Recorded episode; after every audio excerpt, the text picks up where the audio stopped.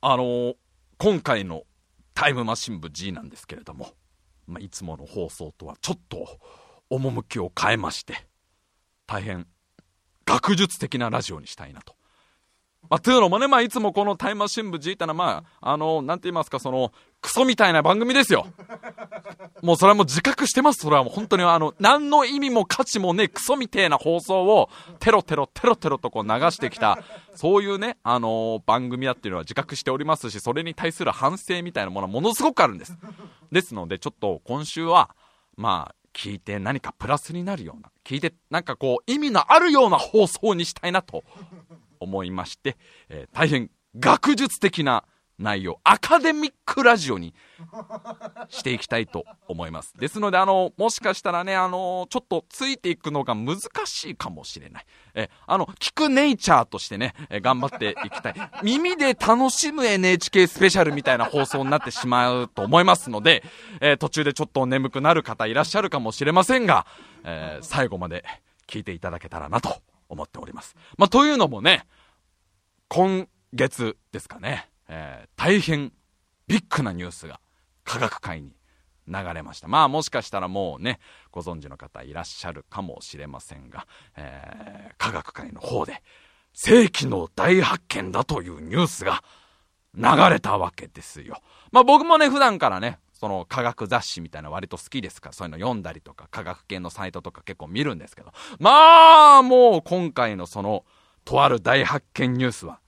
びっくりしましたよ。えー、まあまあもうここまで言ったら何のことか分かって、ね、分かる方多いと思いますけど、そうです。なんと、2016年、ネッシーがいるかもしれないという大発見が発表されたんですな。えー、いや、これもう度肝を抜かれたよね。あのネッシーが、いるかもしれん。あ、ごめんなさい、ごめんなさい、ごめんなさい。もう、ここが、こういうとこが良くないっていうのはすごく反省してる。そうそうそう。いきなりそんなネッシーなんていう学術的な言葉を出されてもね、そんな急にアカデミックな内容を出されたって、今すごく混乱されてる方が多いから、ネッシーってな、なんだろうって。もうあかん、そんな NASA っぽい言葉わかんない、NASA っぽい言葉わかんないよってなっちゃいますので、ネッシーというのは何かというのをちょっと説明すると、これはまあ、ユーマの一種です。ユーマ、UMA。あ大丈夫大丈夫。ここからちゃんと説明するから、ユーマというのは未確認生物。ねえ、もうちょっとこう、我々、ね、私とか笠原くんみたいな人間はもうテンションが上がるこのフレーズですけど、ユーマ。まあそれこそ、今から20年ぐらい前ですかね、僕とか笠原くんが子供だった頃、このユーマなんていうものはもう本当に、もうロマンの塊だったわけですよ。いわゆるそのまだ見つかっていない、確認されていない生き物の総称をユーマと呼んだんだけども、その中でもこのネッシーというのは代表格だった。わけです。それこそ本当に俺がもうね、ちっちゃい頃なんかもうネッシーの特番いっぱい組まれて、んテレビでもしょっちゅうやってたし、いろんな雑誌でもしょっちゅう載っかってたし、もうだから、その1990年代を子供で過ごした人間、まあつまり1980年代後半ぐらいに生まれた人間、まあだからその80年代後半のどっかの夜にお父さんとお母さんがこうしっぽりとした夜をこう、しっぽりとした、たまにはどうだいみたいな感じの、まあ、お母さんの方がなんかサインを、夕食の片付けの時からちょっとなんかサインを出して、それにお父さんが乗っかった、あまあ、その後も乗っかったような、ようなご両親のも、もと、そ、だが80年代後半に受精した奴らですよ。は、まあ、もうこのネッシーってのはお馴染みの存在なわけ。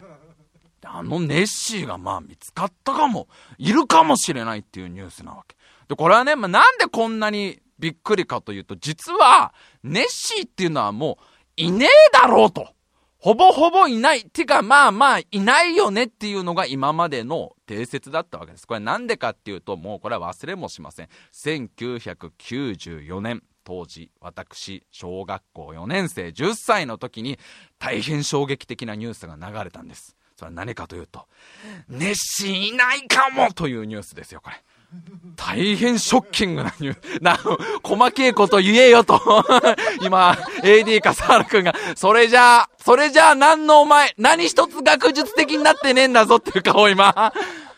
94年、1994年に、ネッシーがほぼほぼいねえだろうというニュースが流れたの。これどういうニュースだったかというと、それまで、ネッシーのその目撃写真で一番有名な写真があったわけ。なんかこう湖から首長竜みたいのがぴょこっとこう顔を出している写真。これがまあ、ネッシーの一番有名な写真だったんだけど、その写真が実は偽物でしたというニュースが流れたのが1994年だったわけですよ。あのニュースが流れた時、そらまあショックだったわけ。だってそれまで俺はもう生まれた時からずっとそういうさ、ユーマみたいのが大好きで未確認生物ってのが大好きでずっとそういう本いっぱい持ってたし、いっぱい読んで、もうネッシーはいて当たり前だと。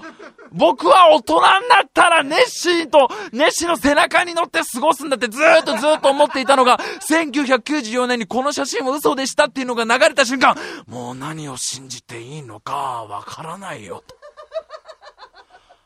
お父さんお母さん、俺はもう生まれて10年になるけどよ。あれだな、一つ分かったことがあるわ、この10年で。あれだな、大人って汚ねんだな。なんだよ、おい。サンタはいねえだろ、トトロはいねえだろ、学校はロボに変形しねえだろ、これでお前ネッシーバにいなかったら俺はこの先何を信じて生きていけかわかんねえよ、もうよ。ただ当時白井亮10歳。まだ本物の悲しみを知らない。ノストラダムスの大予言が外れるというね。本物の悲しみを彼はまだ知らない。残念ながら99年以降も世界は続くということを彼はまだ知らないんだけれども。まあ、えー、いないんだ、マジかよつって俺はもうすぐもっくんに電話しましたから、当時の友人の、オカルト大好きのもっくんちに、もっくんち、モロイくんっていう友達が僕大親友だったんですけど、モロイくんちに電話して、あ、あの、お母さんが出て、あら、白井くんって、あの、も、お、もっくんいますかって、モロイくんのお母さんにもっくんって呼んじゃうみたいな。もっくんとすげえ盛り上がったのすげえ覚えてますけど、まあ、94年の時に、ネッシーはもうほぼほぼいないだろう。今まで信じられてきた、その写真は嘘だったっていうニュースが流れたわけです。したらもうそっから急に手のひらを返したかのように、世界中のいろんなそのオカルト雑誌とか科学者が、もう、ネッシーはいない、いないみたいな話を。だってネッシーいるかもっていう歴史って、実は超長いのみんな知ってる？これ最初の目撃談なんとびっくりですよ。これね、西暦565年ですから。今から1450年ほど前に、もう1回目の目撃例出てんですよ。565年、当時これまだ日本古墳時代ですからね。古墳がすげえアゲアゲの頃ですよ。あのー、だから日本があの、まあ、土器ちょい秋気味の古墳よくねえからの、だからあんあんの特集で男に作ってほしい古墳みたいな、私のお墓の前で泣くような男に作ってほしい古墳みたいな特集が組まれた頃ですよ。その時、565年にその当時の聖職者のコルンバさんっていう人が見てから、千、もう500年近くずーっと信じてきたものが、もうその94年以降パタッとこう、ひっくり返されて、まあいないだろういないだろうとずっと言われてきたわけなんだけれども、それで今年、2016年、まだ年明け早々にこのニュースが流れてきたわけです。もしかしたら、ネッシーがいるかもしれないという大発見があったわけです。これ何かというとね、ここからちょっと本当にあの、学術的な放送に今後なってきますんで、ちょっとあの、皆さん気合を入れていただいて。これは、まあ、ネッシ、ネッシがいるその、ネスコっていうね、湖にネッシはいる、いるかもと言われてる。で、そのネスコってのはどこにあるかっていうと、これはスコットランドにあります。スコットランドにある、えー、なんと全長35キロもある。えー、幅はたった2キロしかないという細長い湖で、深さが最大で230メートルの、まあ、結構ね、そう聞くと大きい湖だったわけです。で、そのネスコで、こう、遊覧船みたいのがな、なんていうの、こう、運行してるんだと。で、その遊覧船を運転しているキースさんという元漁師の方が今回のこの大発見をした。その方はまあ遊覧船の運転手さんだから、毎日毎日そのネスコの中をソナーで調べるんだと。まあそれなんでかっていうと、まあね、なんかその岩とかさ、大きいなんかそういう物体とかがあって、えー、それに遊覧船がぶつかっちゃったら大変だから、そういうものにぶつからないように毎日毎日ソナーでネスコの中を探していたら、ある日、そのネスコの中、深いところに何か動いたような気がしたと。何か大きい物体、謎の物体が動いたような気がした。これは何だろうということで、キースさん、そこを集中的にソナーで調べたんだと。そしたらびっくりです。はい、こっからもう大発見ですよ。今まで、水深230メートルだったネス湖が、よーく調べてみると、これなんと、実は270メートルだったということが分かったんです。で、ケースさんは、その40メートルのね、新しく深くなった40メートルのところに、もしかしたらこれ、ネッシーいるんじゃないかと。そこにきっと何か未確認生物がいるんだろうというこの大発見をされたわけです。で、これはもう一気にもう世界中にこのニュースは広がって、世界中のいろんな科学者とか動物学者とか、あとはそういうね、ネッシー研究家とか、あとはもう元ネッシー大好き少年たちがもう、みんなそのニュースを耳にして、みんな思ったのが、微妙に浅い。あー、微妙に浅くねえか。プラ40メートル。あー、悪かないんだけどな。悪かないんだけど、いやねいやいや、40メートルって大したもんだよ。40、いやいや、キース、キース、キース。まだ俺たちは、まだ俺たちはバツの札上げてない。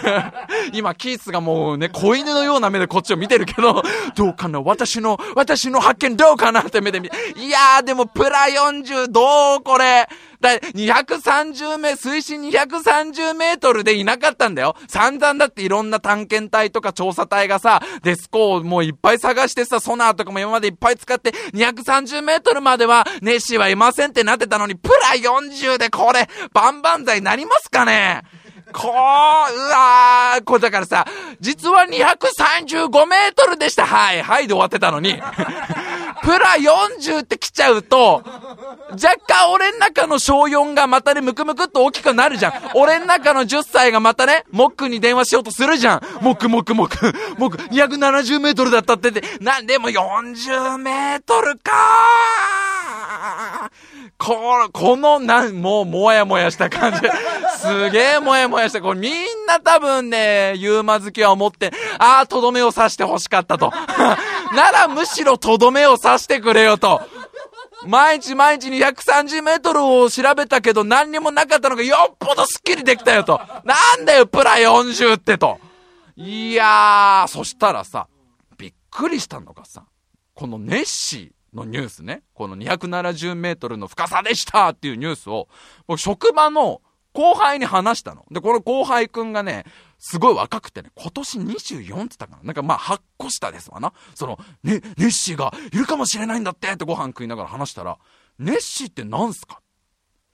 えー、未確認生物だよネッシーだよいや、ネッシー知らないっす。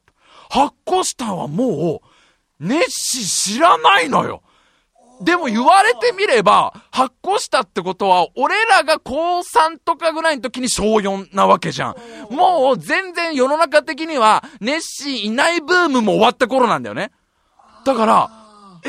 ー、ネッシーって、おえそんなんいるんすね。いやいや、いるかどうかは、あの、ごめんね、ごめんね。ごめんね、若者、いるかどう、変なニュースを俺言っちゃったね、今これ。む、説明むずいぞ、これ。これ説明むずいぞ。ネッシーを全く知らねえ奴に94年で一回否定されてからの、今回もまだな、グレーなんだわ。プラ40がグレーっていうのをすげえ説明がむずいぞ、これ。これ俺どう説明する？みたいな。そしたら、ネッシーだけじゃなくて、もうユーマっていう単語をもう知らないわけ。ユーマ。ね、未確認生物だよって言ったら、それはなんかちょっと聞いたことあるかも。あ、未確認生物っていうのはなんか、なんかどっかで聞なんか、そんなの、そんなオカルトっぽいの聞いたことありますみたいなこと言うんだけど、ユーマっていう略称は、まあちょっと聞いたことないっすねってなってるわけ。その子だけなのか、その子の年代がみんなそうなのかわかんないけど、もうすんごいショックで、ショックプラスちょっとワクワクしちゃって。よし任せろ、このユーマ博士に任せろ言ったら。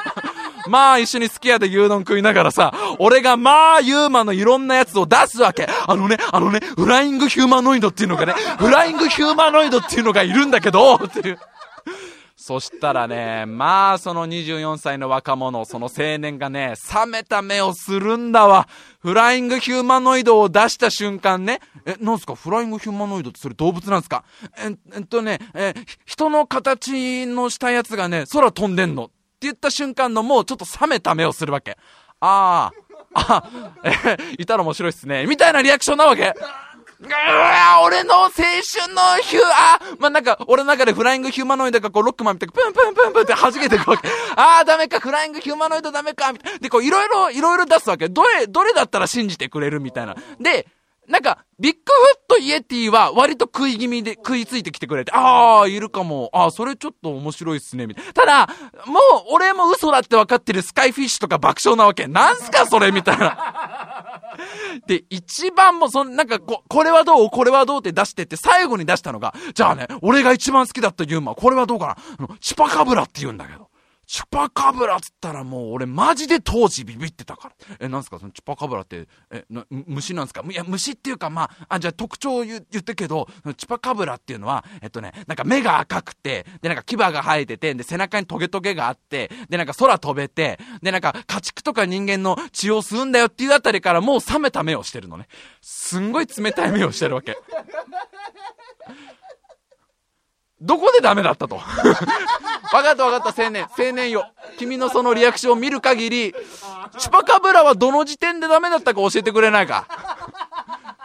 何がダメだ？チュパカブラの君にとって何がダメだったら、いやー、白井さん、チュパカブラちょっと要素が多いっす。あー言われた一番言われたくないとこ。ちょっとあの、いや今黙ってて聞、黙って聞いてたんですけど、チュパカブラちょっと要素多くないですか？いや、あの、その、牙と背中のトゲまで俺ついてきたんですけど、なんすかその空飛べて血吸ってなんすかそれみたいな。いやー、そこはね、俺あの、小学生ぐらいの時に俺ちょっと思ってたそこは。あ、だってもう、あのね、だってほぼ確認されてるもんね、ここまで来ちゃうとね、みたいな。な、その青年曰く、白井さんの話を聞く限り、要素が多いやつあんま信じられないと。なんかこう、ケムクジャラで雪の中を歩いてたぐらいならいいんだけど、その赤い目に羽が生えててトゲがありみたいのがあると、なんかもう、それだってあれじゃないですか、全部森じゃないですか それあれ男の子の欲しいやつ全部森っすよねみたいなこと言うわけ。お前もうお前のせいでもうチパカブラもプンプンプンプンってこう、そうなんだよね。8個下ぐらいだと、もう、じゃあ、ちょっと100歩譲って君が当時10歳で、どれだったら信じれるって聞いても、やっぱチパカブラはきついと思いますよ。10歳の俺でもその要素多いなと思ったと思いますよ。で、そのね、ちょっと理由も面白くて、なんでその、当時の小、じゃ自分が小学生ぐらいになってだよ。俺とか笠原くんなんてマジで10歳ぐらいなんて、マジで、ああ、僕もうやめよう、南米旅行すんのやめようって思ってたから、シュパカブラにやられちゃうもんって思ってたもん。え、なんでそのユユーマとかあんま信じらんないのって言ったら、もうその青年がちっちゃい頃は、そのユーマとか未確認生物あんま知らないのもそうだし、どっちかというと、その幽霊の番組とかも、あれ作り物だよねみたいな感じで盛り上がってたんで、みたいなこと言うわけ。うわ、何その大人大人大人だなおい、アンビリーバボーで泣いてた世代だぞ、こっちは、おい、もう。アンビリーバボーで泣いて、笑っていいともの心霊写真特集で泣いて、ご機嫌ようで泣いてたぞ、お前もう。夏忙しいんだぞ、お前。もう夏なんか毎日毎日も順次に泣かされてたのに。で、匿名リサーチでほっとしてたんだぞ。匿名リサーチでよ。これは、おそらく見間違いによるよかっただったのに、もうその、なんか、彼が、はちっちゃい頃だから発行しただと2000年代、えー、何年 ?1900、いやもうだから2000年代小学生ぐらいにとっては、どっちかというとそういうオカルトとかは、嘘として楽しむものだったんですよ、みたいなこと言うわけ。すごいショックでさ。で、さらに追い打ちかけるようだけど、俺これ見てないんだけど、見てないんだけど、先月の世界不思議発見でやってたのが、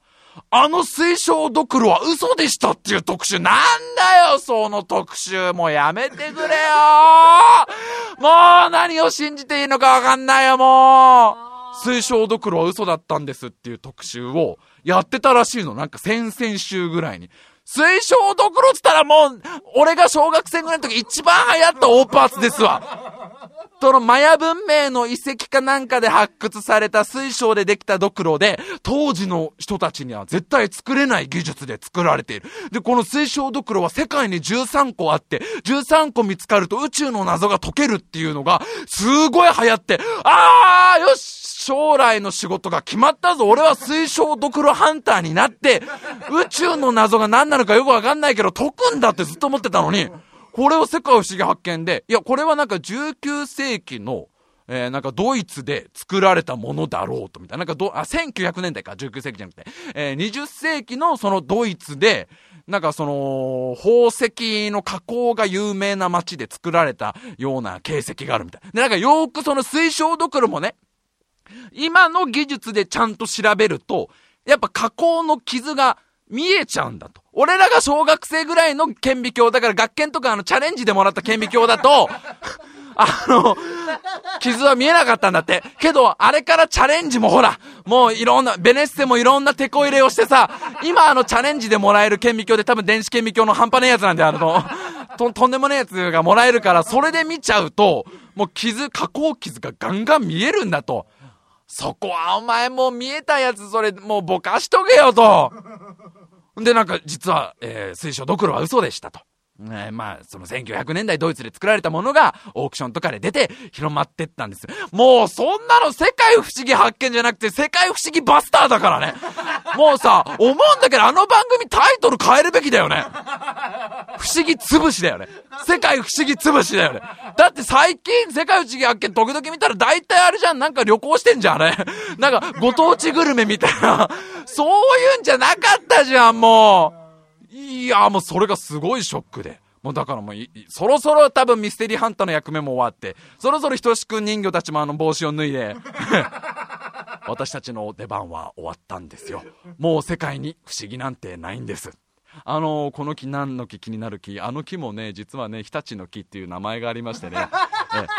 そうなんですよ、あれ。正式なの名称、モンキーポットっていう名前でして、あの、学名はですね、アルビジアサマンという木なんですよ。えー、気になる木、ごめんなさいね、正解言っちゃいまして。というわけで、あの、我々、ひとし人形はですね、ひとしくん人形はここで役目を終えさせていただきますんで、え、ここまで来るのに何、何人もの仲間が没収とされたけど。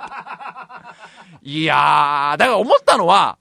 もうその若者のリアクション的にもね、思、思ったことというかさ、その世界不思議発見が世界不思議潰しになってるのも見て思ったのが、もう今後多分どんどんどんどんどんどんばらされていくわけじゃん。これは嘘でした、これはダメでした、みたいな。もうスカイフィッシュがいませんでした、ヒューマノイドいませんでした、みたいな。どんどんどんどん、どんどん減ってくるじゃん。で、こっから多分新しく増えるオカルトみたいのも、多分スケールすげえちっちゃいと思うんだよね。もうなんか、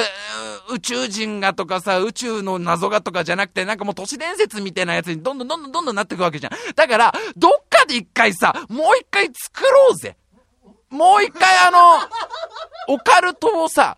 後世のためにさ、一回その、だから、一回北斗の剣みたくなるじゃん、世界が。一回人類が滅んで、ね、みんなあの、もうなかったことになるわけじゃん、今後。どうせ、千年後、二千年後ぐらいに全部砂に埋もれるわけじゃん。大体これもう、大体これ当たるから、ね、大体人類が滅びた後のために、面白いのいっぱい作っとこうよ。なんかもう意味のねえ銅像とかいっぱい作んで。なんか頑張って、だから頑張って600メートルぐらいの銅像作ってさ。で、その銅像もなんかすげえやつ、なんかもう手が70本ぐらいあってこう、目とかもいろんなとこについてて、なんかすげえかっこいい名前をいっぱいつけ、破壊神みたいな名前つけてさ、なんかどっかにその破壊神の嘘っぽいやつ、要素いっぱいのやつだよ、もう目は光るし、牙は出るし、ビーム出すしね。ビビームなら肘はガトリングガンになってるし、膝からミサイル出るし。でもあの、天気が悪い時は、こうおでこから傘が出てみてえな、もういらねえ要素をいっぱい、要素が多い銅像をわざと作って、それを世界中中に置いとこうぜ。で、一旦ほら、一旦俺ら滅びんじゃん。一旦今の人類が滅びた後に、新しく出てきた人類がそれを見てワクワクしてほしいわ。もうなくなる一方だもん。というわけで今週も終わりましょう。タイムマシン部人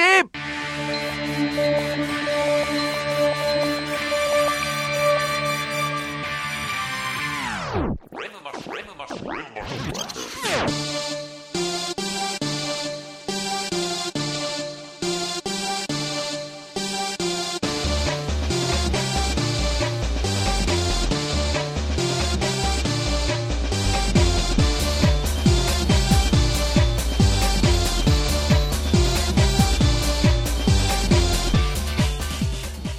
今週も始まりました。タイムマシン部ジお相手を務めさせていただきます。白井亮でございます。そして目の前に座ってるのが AD 笠原くんです。よろしくお願いします。お願いいたします。だからさもうそのやめた方がいいんだよ。もうあんまり言わない方がいいんだよ。いろんな新しい情報とかさ。もう思うんだけどさなんかそのおぼろげな領域の存在たちはもうおぼろげな領域にいればいいんだよ。もうあの、プラスにもマイナスにも調査するのやめようぜって 思わない？その、無理にいねえだろの調査もしない方がいいし、なんかプラ40メートルみたいなさ、その、微妙にグレーになっちゃうようなやつ。だあんまりその情報を足すとまた要素が多いって言われるから。ねなんかフライングヒューマノイドはね足のかかとの部分がプロペラみたくなっていてそのプロペラを高速回転することによってソニックブームを発生させるなんか要素が多いっすよって言われちゃうからあんまりもう増やさない方がいいんだよ。ぼんやりしたまんまのかすんだまんまでユーマたちはいさせた方がいいと思うんだよね。まあもうね本当にテンション的にはもうどん底ですけどね。僕も笠原君も推奨どころがいないということで何を信じていけばいいかってとこなんだけど なんかあの最近もう一個なんかね科学の方でニュースが、えーあったっていうことで、えーなんなんかあの重力波っていうのがね観測されたっていうのを、えー2月の11日のニュース先週の木曜日に、えー世界的に流れたニュースで、まあ、国際研究チームがですよ、えーなんとあの重力波を観測することを成功しましたということ。ね、えー大変おめでたいなと思っております。はい、というわけで、あのーまあ、ね、だまあ、俺が言いたいのはだよ、もう一回アンビリーバー、あ、もうちょっと、もうちょっと話します？そっちを話せと。重力波を話せと。まあまあまあ、その重力波観測できたんだってさ、ね、まあ重力波が何なのかってのはもう皆さんもご存知でしょうし、まあまあ、大体あの、小2の理科とかで勉強する、小2じゃ早えか。あれ、あの、奮闘の使い方を教わったぐらいで、重力波のね、ことも教わった。スチールウールがすげえ燃えるっていうあたりで、重力波は教わったような気がするんですけど、まあまあまあ、じゃあちゃんと話をすると、そう、重力波観測に成功っていうニュースが、まあ今月、めちゃくちゃその科学系のサイトとか、いろんなところで騒がれてるわけですよ。まあ、この観測されたのはちなみに2月11日じゃなくて、なんとあの、去年だったということで、2015年、9月14日になんと観測成功というね、えーアメリカのカリフォルニア工科大学とマサチューセッツ工科大学とかが、まあ、組んだその研究チームが2015年9月14日に重力波の観測成功。だからあいつら俺の誕生日パーティーを開かなかったんだなと。今やっと上がった。いや、おかしいなって、毎年毎年そのマサチューセッツ工科大学とね、カリフォルニア工科大学が9月14日僕の誕生日ですから、あの2つの大学が合同で俺の誕生日パーティーをね、おめでとう、ハッピーバースデートゥーユーってやってくれんのに、なんか今年はあいつらもう LINE の一つもよこさねえなと思ったら、重力波、重力波が観測できたり忙しかったんだって。いや、もともとは同じ学校だからさ、あの、三原小学校同じ 小学校でさ、スチールウールってよく燃えるね。よく燃えるねって、運動を、運動を手で触っちゃダメなんだよって、一緒にやってた中だから、ああ、なんか誕生日の知らせも何も来ねえな、なお祝いのメッセージ来ねえなと思ってたら、実は去年のその9月14日、俺の誕生日の午前9時51分に重力波人で人類で初めて、えー観測に成功したと。じゃあ、その重力波とはまあ何なんだと。ね、その聞いたこともねえし、知ったこっちゃもねえぞっていう方のためにちょっと説明をしとくと、こっからガチでアカデミックな内容に、やっとなりますし、こっから寝る可能性大って。聞いてる人寝る可能性大。俺も喋りながら寝る可能性大。なみんなあのぜひここからは布団の中で聞いていただいてね。あの心地よいあの睡眠電波としてこのラジオを楽しんでいただけたら幸いかなと思うんだけど。じゃあ重力波って何かというとこれまず最初に重力が時空に及ぼす影響をこれから考えあ寝ない寝ない 寝ない。まだ寝ないまだ寝ないまだ寝ない。むにゃむにゃもう食べられないよじゃなくてそう。重力っつうものが時空にどういう影響を与えるかっていうのを超超シンプルに簡単に説明しますから。えーまあじゃあちょっと簡単に言うと、まあ重力、重力ってありますね。我々地球でこうやって生きてるとこうね、こう引っ張られるような力あるじゃないですか。まあ重力っていうのは、時空に対して影響を与えてしまう。これどういうことかっていうと、重力は時空を歪めちゃう。ねじ曲げちゃう。まあ、時空って言うとちょっと難しい。ああ、もうね、そうね、そうね、そうです。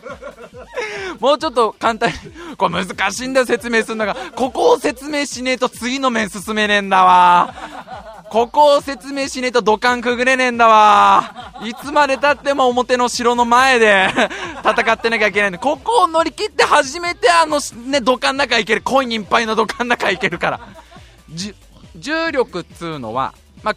簡単に空間だけにじゃ限定しますと、重力っていうのは空間を曲げちゃうんです。だ例えば、太陽とかは、周りの空間をねじ曲げちゃう。重たいこう物体っていうのは周りの空間をねじ曲げちゃうのね。まあ、地球もそうだし、あらゆる質量を持っているものは重力を持ってますから、その重力っていうのは空間をぐにゃっ曲げちゃうっていうのが、まあ、特性として1個ある。まあ、これとりあえず頭に入れて、とりあえず。じゃあ重力波、今回の重力波って、まあ、重力に波と書いて重力波って言うんだけど、これは何かっていうと、その空間の歪み、重力によってぐにゃんってなっちゃった空間の歪みが、えー、その物体が動くことによって、波のように伝わってくっていうことなんですわな。えー、まあ、だから太陽がこうさ、ちょっと動いたりすると、それがな、もうやめようこれ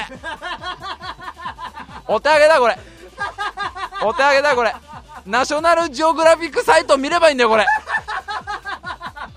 まあ超簡単に言うと空間の歪み空間が縮んだり伸びたりするその歪みが、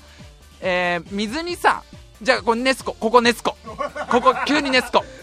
えー、あの漁師のキースが超盛り上がってプラ40メートルだよプラ40メートルキースの話聞いてあげて。で今目の前にネスコが広がってるネスコが広がってる。でそのネスコが270メートルのところにあいつがいるかもしんないからそこら辺の小石を拾って投げ込んでみましょう。で投げ込んでみるとそのネスコにボチャンって石が落ちるよね。そうするとさ水の波紋がうわって起きるじゃん。それです。重力波ってのはそれの空間バージョンって空間が水のこう波紋みたく周りにぐにゃんぐにゃんぐにゃんぐにゃんぐにゃんぐにゃんって歪みが広がっていくっていうのが重力波なわけもう許してもうこれが分かんないと思うだってこの後の話もうさっぱりだからまあだから要は、えー、重力によって空間がぐにゃんって曲がるんですけどその空間の歪みが波のようにぐにゃぐにゃぐにゃぐにゃぐにゃってずっと遠くまで伝わっていくのが重力波というものなんですなんですねで実はこれは100年前にある人があるんじゃねえかなって予測していた。これもしかしたらあんじゃねえのかなって予測したのが皆さんご存知アインシュタインなんですね。これアインシュタインはあのー、元祖テヘペロおじさんですよね。テヘ、ペロを一番人類の中で初めてテヘペロをやった。あーもうお茶目でキュートっていうチャーミーな顔が写真になったあの、あのおじいちゃんいるでしょあの有名な。アルベルト・アインシュタイン博士が1916年に、ん、いや、こうと、いや、あるんじゃねえかなっていうのを予測したんだと。重力がね、うん、どっちかないや、ま、まあ、73であるかなっていう。まあ、おそらくこの重力波っていうものは存在するんだろうとずっとこの100年前、ずっと前の100年前に実はもう予測されてた。ただそっから100年間、一度もそれを観測できなかった。なんかこうね、計算上はもう絶対その重力波ってのはどもうほぼほぼあるだろう。まあ、確実にあるんだけど、どんな、どんなに観測しようとしても、観測できなかった。100年間延々とみんな探してきた。もう、もうネッシーと一緒ですよ。ずーっといろんな人が。で、まあ、しょっちゅうアンビリーバボーとか匿名リサーチで特集組まれ重力波あるのかみたいな感じで。100年間ずーっと探してきたんだけど、観測ができなかった。もうもう一番世界最大の謎ぐらい言われてきたのが今回のその重力波だった。なんか名前だけ聞くとね重力波っていうんだからなんか観測できそうだしなんかそれこそなんかねどっか科学センターとかのお偉いさんとかになんかすごい敏感肌の人がいたらさ なんか主任のボブがすげえ敏感肌でね。あなんか今日ちょっと重い。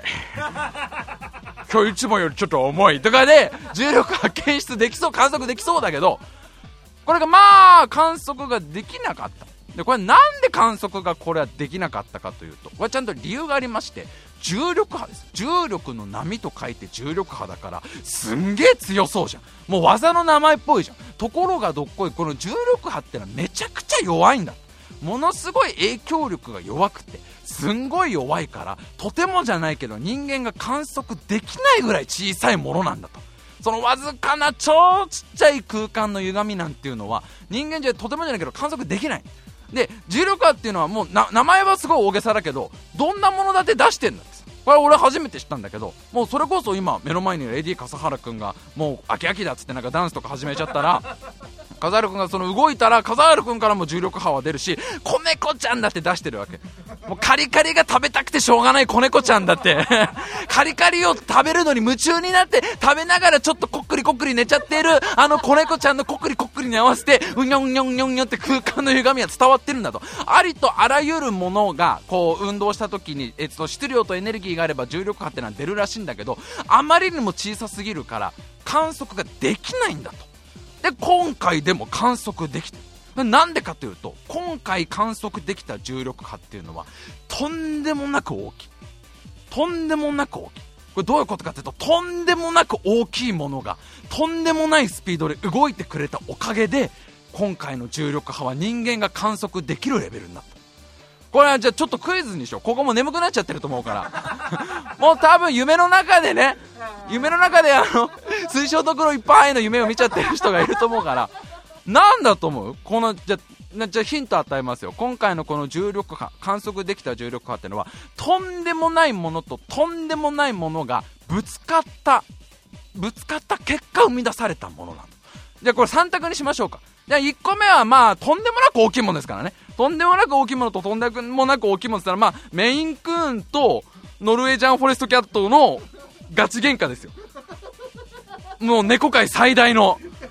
メインクーンっつったらもう猫界最大の猫だから。あれあれすごいね。あのメインクーンのあの大人になると8キロとかなんだから。8キロだよ猫で。あの猫のギネス記録っていうのはこれ123センチなんですけどこれメインクーンですからね。穏やかな巨人っていうあだ名をついてるんですからメインクーンには。で対するあのノルウェージャンフォレストキャットってこれクッソでかい猫ですから。これあのねあのねこれはね神話でねあの雷神トールってわかる？雷神トールが持ち上げられない猫っていうので出てくるぐらい。このクソでけえ猫同士の衝突によって生まれたってのがじゃあこれ1個目ね1個目ね。まあ2個目はまあこれはもうとんでもなく大きいもの同士だからあれまあマーク・ハントとジェロム・レバンナが激突した時に生まれたものですよ。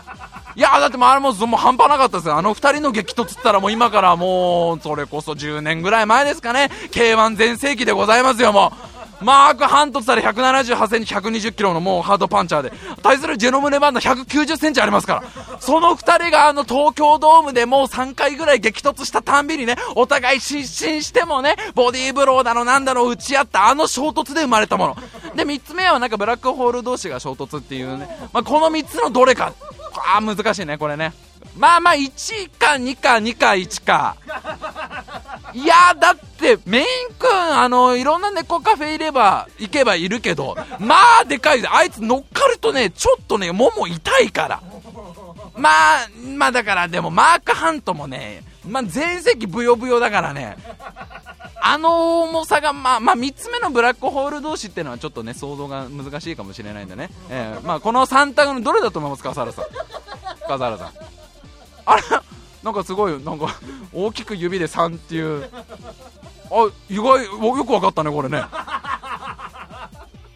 なんでもブラックホール同士がぶつかった結果生み出されたもんなんだとこれが。えー、っとね太陽の36倍の質量のブラックホールと太陽の29倍の質量のブラックホールがこうガチゴーンって合体しちゃったんだとぶつかって合体した結果出てきた、えー、重力波だっていうことであんまそんな大きい感じがあんま伝わってこない。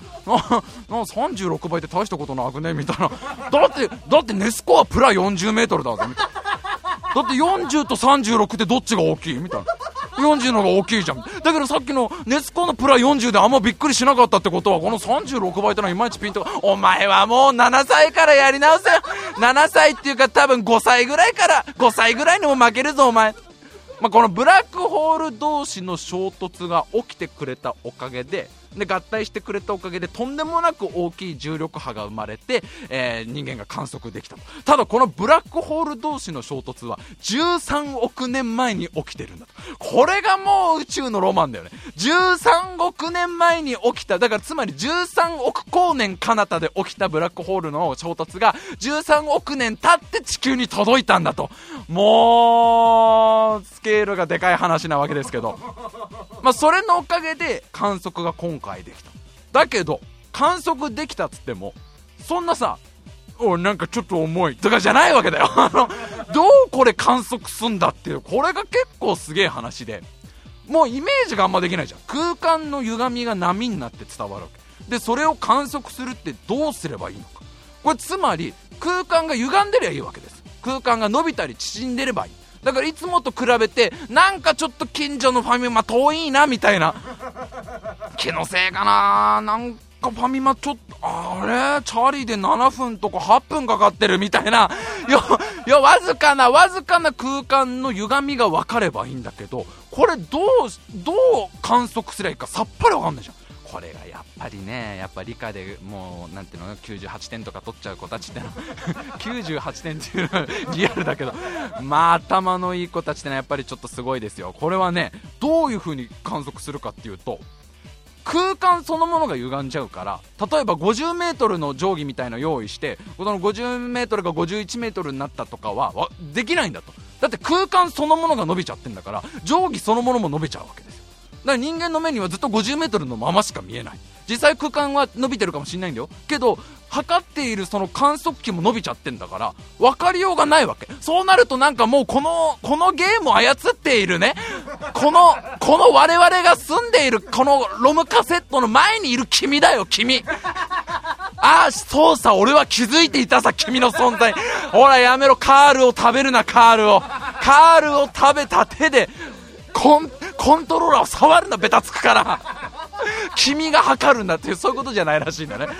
要は空間そのものが伸びちゃうから長さじゃ分かんない。でどうするかっていうと唯一そのこれねすっげえちょっとこっからマジで説明むずいから若干飛ばすけど光を使うんだと光っていうのは、まああのまあ、すげえ難しい話をすると高速度不変の法則っていうのがあって、えー、まあ、ぐにぐにぐに早送りね、これ、ね、全部早送り。いや、ここら辺は、ここら辺だって放送内に終わんねえから、今ぐにぐにぐにっていうのをスロー、スローで再生すると、高速度不変だって全部喋ってるから、今のところで。要は、光を使うと測ることができる。これどういう風にするかっていうと、光を飛ばします。懐中電灯みたいなのをこう持ってピヨーンって飛ばすじゃん。でずっと離れた向こう側に鏡を置いとくんだと。そうするとその飛んできた光が反射してこっちに帰ってくるじゃん。で帰ってきて、まあ、光を飛ばして帰ってきたまでの時間がずれれば空間そのものが伸びてる。つまりこう、ね、鏡までの空間が伸びちゃうと光が届くまでに時間がかかるから今まで1秒で行って帰ってこれたものが1.1秒だと0.1秒分空間がのじ伸びてる。なんで空間伸びてる？さては重力はてなるんだと。このハイパーなんか進化版みたいなものをわざわざ作ったんだと。これすごいですよ。長さ4キロ。長さ4キロの、4キロ先に鏡を置いて、で、光を飛ばして、えー、行って帰ってくるまでの時間を測って、空間の伸び縮みを観測したんだと。で、今回その装置のおかげと、まあその、まあ敏感なボブのおかげで、すげえ敏感肌のもうシャンプー変えた次の日大変みたいな ボディーソープを変えた次の日大変みたいな。おかしいなちょっと安いからってやっぱ手出しちゃダメだねみたいな。かゆいすごいかゆい。っ てボブさんずっと書いてますねみたいな。そのまあ4キロ先の鏡に向かって光を飛ばすシステムのおかげで今回計測できたんだけどこっからがすごくてじゃあどれぐらいの歪みなのか。ね。その空間の歪み気になるし、これ。じゃどれぐらい歪んだのか。4キロ先のものが5.2キロ。ずいぶん7多いってなるじゃん。お前ずいぶん、1.2キロ伸びてんのが、それ目でわかんねえ？それ目っていうか、ちょっと、ちょっともう、なんかいろんなとこ割れちゃわない？よくわかんないんだけど、よくわかんないんだけど、ミシミシってなんないって。だってもう1.2キロ伸びたらお前もうわかんだろうって。いや、これもとんでもない。どれぐらいだと思いますみんな？数ミリとかじゃないですよ。数ミリじゃないです。これすごいですよ。今回どれぐらいどれぐらいの歪みを観測したかっていうと1ナノメートル。1ナノメートルってのは10億分の1メートルね。1ナノメートルをさらに1ナノメートルに分解するんだ。10億分の1をさらに10億分の1に分解する。ああもうだわかわかった。これねだからねよくない。ラジオの難しいところはこういうところで言葉だけで会話だけでねこの説明するんだってすごい難しいから。じゃあみんな重調出そう重調重調出してまずあの定規も出そうか。定規も出して10億分の1メートルを書こうまず。だちょちょちょちょちょちょちょあのだからあの細いシャーペンでいくちょちょってこう。てんってつけるぐらいてんってつける感じ。てんってつけてすっげえ一番細いやつで一番細いシャーペンでああもうちょっとでもクリってなっちゃダメ。ちょっとでも伸びちゃダメ。つってその10億分の1メートルをさらに10億分の1に分解してさらにそれを1000分の1に分解するぐらいのそれぐらいのちっちゃさが今回観測できたんだと。すごくねえか。1ナノメートルをさらに1ナノメートルに分解してさらに1000分の1だよ。うわもうすもうわかんないでしょこれ。そのわずかな歪みを今回そのボブが。ボブがなんかちょっと短くにっていうのを気づいたんでもうなんか気のせいかもしんねえけどそのトムが履いてきたそのスニーカーちょっと短くなってねっていうの。そんなことないよ。これは買ったばっかりさ。いやちょっとちょっと短くなってる気がする。ABC マートに行ってちゃんと測ってもらおうって。そしたら ABC マートのお兄さんがああこれあれですね。1ナノメートルをさらに1ナノメートルにしてさらに1000分の1縮んでますねって。ああってことはっていう。すごいよね。そのわずかなその超ちびっこのもう超ミリ単位のスーパーもスーパーナノみたいのを検出してやっと重力波観測ってなるんだと。でなるほどなと思ったのがまあまあまあすっごい頭のいい人たちが揃ってるわけですよね。もうめちゃくちゃもうね理科超得意みたいな。理科って言われんで多分。理科じゃないよって言われる理科じゃないよ。もっと細かいのいっぱいね。物理生物物理生物科学物理生物もっとちまあまあすごい。その中でもどんどんどんどん細かいの。っ てもうなんなんでさっきからちょっとバカにしてみたいな。バカバカにしてないですけど全部まとめて理科じゃないですか。違うよみたいな多分言われてる。元は理科でしょ。元はみんなあのねあのリトマス試験紙とか使ってたんでしょ？確かにそうだけど！そのすっごい頭のいい人たちがいる。ですごい頭の人たちがこの研究をしてるんだけど今回何が一番問題になったかってその観測で一番の敵はこれすっごい分かりやすくノイズなんです。ノイズって何かというとつまり揺れが問題なんだ。揺れがこう起きちゃうと要はその空間の歪みっていうのは果たして重力波によって空間が歪んでるのか単純にその検索検索機がちょっと揺れたせいなのかの区別が難しいんですっていう。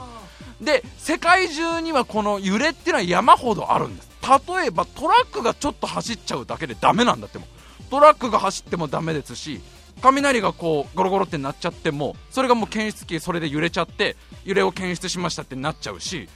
例えばそのだもうでボブがねいびきをかいちゃうともう食べれないってなっちゃうと ボブのいびきで揺れちゃうしなんかボブの携帯がマナーモードでブーとかなっちゃってもうそれはボブのもう勤務態度改善しろって話だけどその揺れとの戦いでしたみたい。なそのなんか揺れの克服もまたこれすげえ話ですなんかね今回のその発表の映像みたいなのも俺見たんだけどおそらくもう世界でもう5本の指に入るぐらい頭のいいだろうおじいちゃんが最初出てきてハゲのおじいちゃんなんだけどその人が今回のその揺れ対策のために私たちは振り子のアイデアを使ったんですみたいな。わざと鏡にこう重りをつけてその重りを高速で揺らすことによって振動を消せるんです。わかんねえ!おじいちゃんながらとすげえ分かりやすい例えでしょみたいな感じで振り子を揺らしてんだけどほらこんな感じで鏡揺れないんです。わかんねえ。どうしよう。全然わかんねえその説明みたいな。なんかその振り子をうまく使って、えー、揺れをこう抑えてノイズを抑えて検出できたんですみたいな。でまあ結果今回人類で初めてその超ちっちゃい重力波を観測成功しました。でこれがじゃあ何に使えるかっていうところだよね。なんかまあまあ1個あるのはね重力波。まだこの観測して何が良かったかってまず1個は名前がかっこいい。これは絶対ある。これは絶対ある。これは絶対ある。これだってもうそれだって女の子と遊ぶ時とかもうそれはもう重力波って時は大体大丈夫だからね。重力波がねとか言っとけばなんかすごくかっこいい。あと技っぽい。ね。ととにかく技っぽい。なんかつまりはだからまあ重力の力重力を司る精霊が 精霊出てきちゃったよ。っ てもう今もうすげえ今回のその国際研究チームの人がすげえ今がっかりしてんだろうね。もしかしたら聞いてくれてるかもしれないしかもしれないよ科学者の人が。あこんなこんな普段科学に疎い人にまで伝わあ精霊出てきちゃったよ。ここいつの話精霊とか言っちゃってるよ。そう重力重力を司る精霊からもらった最後の力みたいな。ここの力を使う時は地球の崩壊を覚悟してくださいみたいな。ラストバトルでしか使えない重力波みたいな。そのまあぽいねかっこいいっていうのと技っぽいだけじゃないらしいのね。重力波を観測できるとなんか今まで遠すぎて見えなかった星とかその目では見れなかったしいろんないろんななんていうの赤外線とかいろんな電磁波とかでも全然観測できなかった。遠くの遠くの星とかもその重力波を観測することによって多分この辺にあるっていうのが分かるようになりましただからなんか観測その幅幅が広がるんですみたいなことをニュースでやってましたので。まあだからもしかしたらだよ。もしかしたらその重力波重力波を使えばだよ。ネッシーもそ今キースがネスコのほとりで体育座りをしてさすごいいろんな人からでもプラ40じゃどうしようもないよねって。プラ40じゃねって。すごい言われたの。をそなんか重力波を観測できればいいんでしょみたいな。で敏感肌になればいいんでしょみたいな。であの多分キースさんは今すげえネスコ凝視してちょっとちょっと水かさが上がった気するみたいな。ちょっと歪みがあった気がするんで多分ネッシュ探してんじゃないかなっていう。まあこんなところで今週も最後まで聞いてください。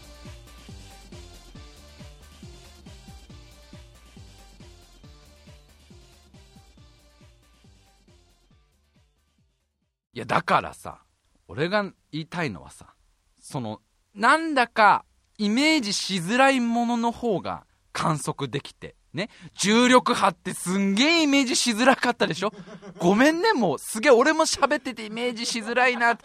時空のさざ波って呼ばれてるらしいの。重力波っていうの。その時空のその揺れみたいのが波として伝わるから、時空のさざ波っていうんだけど、いやいや、もっとこう分かりやすく重力波って言ったらなんかこう黒いオーラみたいのがボンって飛んでって、で、それがこう敵をギューって潰して、ベキベキベキベキその敵のなんか分かんない暗黒四天王の一人みたいなやつが、こう、この力はまさか貴様重力の精霊と契約したのかこれが俺の最後の力だ。暗い重力はーつって。ミキミキバカなバキバキバキバキバキの方が今すげえイメージできたでしょ。最終決戦の2回目のバトルですよ。最終決戦が大体5回戦なんだけどそのうちの2回戦ですよね。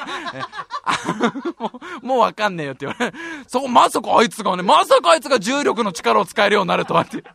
その重力波の方は観測ね。みんながぼんやりしてるやつは観測できるのに、ネッシーってすげえくっきりしてる方は観測できねえんだなっていうね。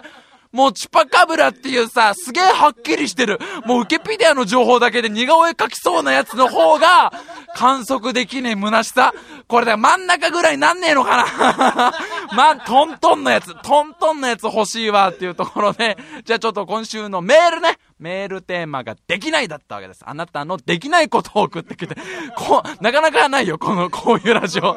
みんなのできないことを送って傷を舐め合おうっていうね。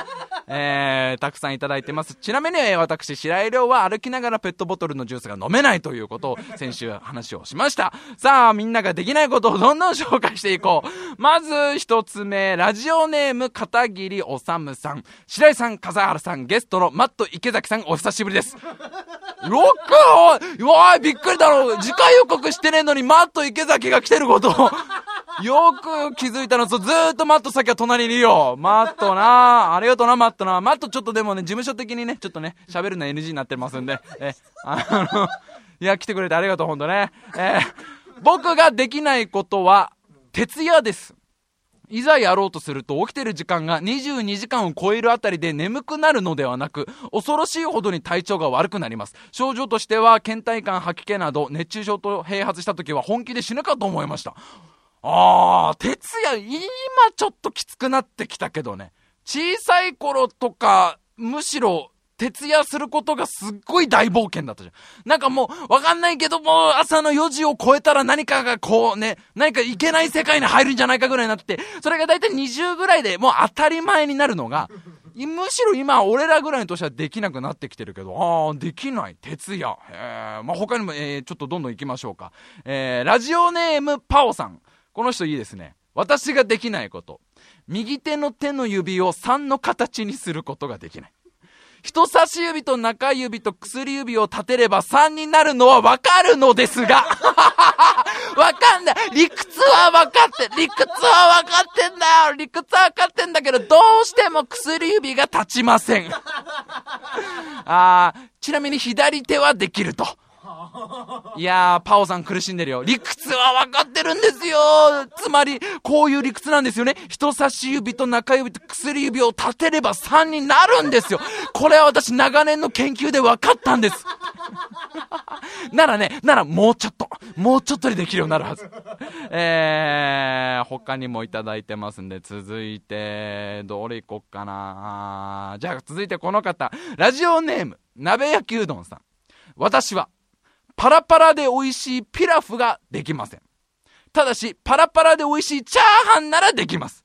どんなにピラフを作ろうとしてもチャーハンになります。ピラフを作る際には粉状のコンソメスープを使い、シャン、え、シャンタンやウェイパーを使いません。しかし、パラパラになっても味に納得がいきません。シャンタンやウェイパーを使ったら、ただのチャーハンになります。白井さん、笠原さん、どうしたらパラパラで美味しいピラフが作れますか？いいアドバイスをお願いいたします。店で食え 店で食えよ店で食ってくれよ何が違うんだろうね。チャーハンとピラフの間に何かこう、こう渡れない橋があるわけでしょ？彼にとって。だったらもう店だよ、店。もうガストとかサイゼとかどっかピラフ出すとかあるだろう。もうみ、店で食うのが一番いいよ。最後これすっごいわかるなっていうのがラジオネームヘタレグリーンさん。ポテトチップスとかお菓子の袋を袋の上の口が開くように開けられない。開けようと試みますが、結局袋を縦に切り裂きます。これは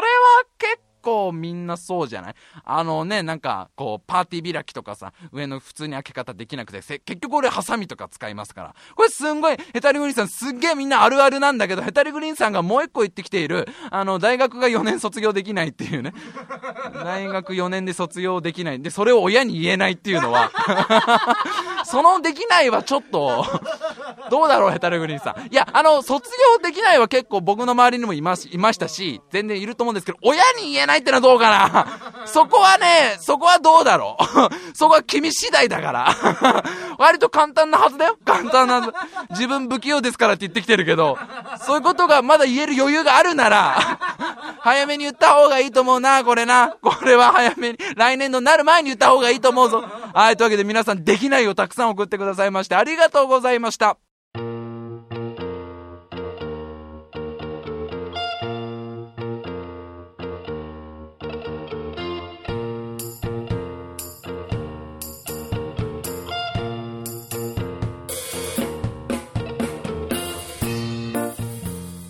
さあ、今週も長々と喋ってまいりました。いやーなんかね、こう、なんでしょう、ワクワクしたり寂しくなったりする回でしたね。いやー、こういう風にだから昔から探し続けられたものが見つかることもあれば、どんどんどんどんね、どんどん、あー、水晶ドクロなんとかなんねえのかないやー、マジでそこは、いやー、ねえ、まだ納得いって、でも世界不思議発見が言っちゃったんだよ。でもさ、世界不思議発見って昔ほんともっと世の中は不思議だらけだよ。この木何の木でしょうだったよね。もっとね、スタンス的にはね。いつからかなんか向こう側に渡っちゃったよね。向こうの軍団入ったよね。なんかそこのところがすごい悲しいですけど。まあじゃあ今週のメールテーマは、まあ今回発見にちなんだ話ばっかだったので、えー、あなたの発見を